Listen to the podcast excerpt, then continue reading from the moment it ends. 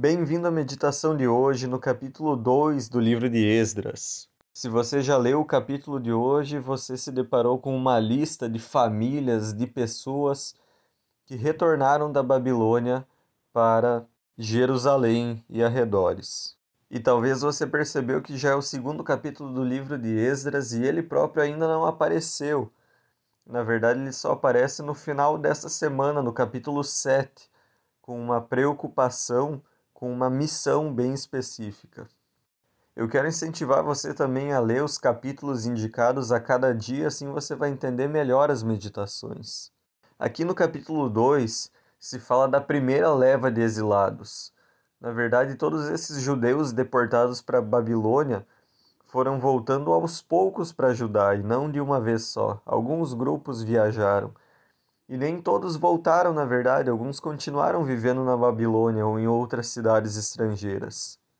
E uma pergunta também a ser feita é: quem estava exilado? Quem eram os exilados da Babilônia?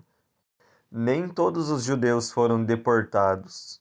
Os babilônios atacavam outras nações, as dominavam e levavam sempre um grupo de pessoas para sua capital e eles sempre levavam as pessoas de classes mais altas, como a nobreza, a família real, a classe sacerdotal, pessoas ligadas ao templo, e também artesãos, músicos, pessoas com habilidades que poderiam ser úteis na corte babilônica. E eu quero chamar a atenção para alguns nomes que aparecem nessas listas, em especial agora para os líderes, bem no início do capítulo. O primeiro nome a ser citado era Zorobabel. Se você lembra da semana do Natal, eu trouxe uma meditação a respeito da genealogia de Jesus. E Zorobabel é um nome que aparece nessa lista das gerações que antecederam Jesus. Ele é um descendente de Davi. Se nesse período do retorno da Babilônia Israel fosse uma nação independente, Zorobabel teria sido rei. E o seu nome significa semente da Babilônia.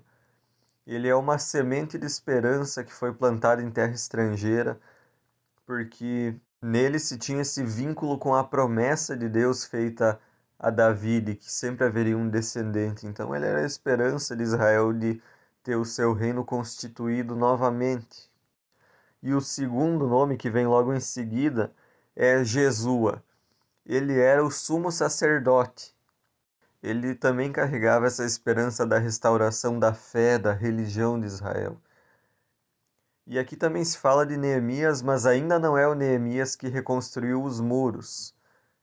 Esse Neemias retorna para Jerusalém ainda depois de Esdras e também se torna governador de Judá, mas ainda submetido ao rei persa. Então aqui Zorobabel ocupava essa função de governador. E ele também foi o principal líder dessa primeira leva de judeus, dessas primeiras pessoas que puderam regressar a Jerusalém. E ainda há uma longa lista de nomes, talvez até você se pergunta, mas por que é necessário detalhar isso? O que isso traz para a nossa vida?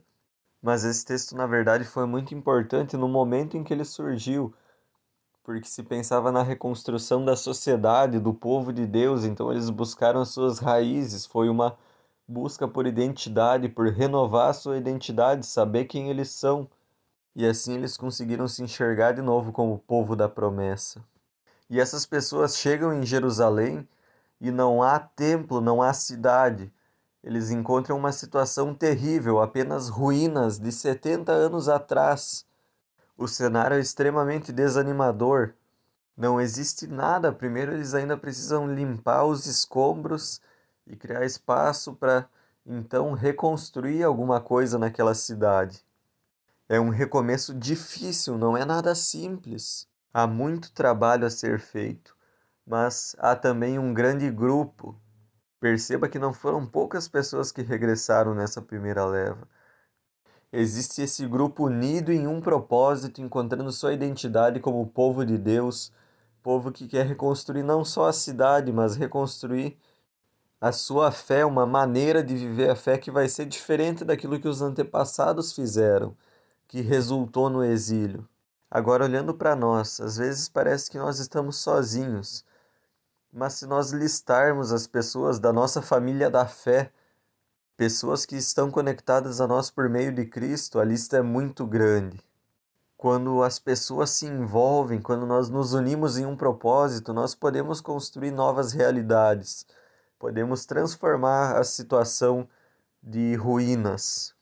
Mas é preciso disposição, é preciso sair do lugar onde nós estamos, botar a mão em pedras, em escombros, ter disposição de servir, às vezes de pegar no pesado e se dedicar.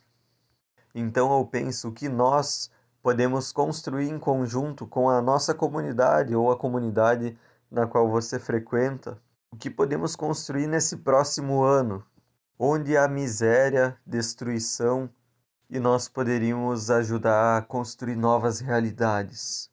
Que o Senhor nos dê disposição e sempre nos una em um mesmo propósito e faça com que nós nos enxerguemos como essa grande comunidade de fé, como povo que é dele. Deus abençoe você. Eu sou o missionário Bruno Hintz da Melk de Joinville.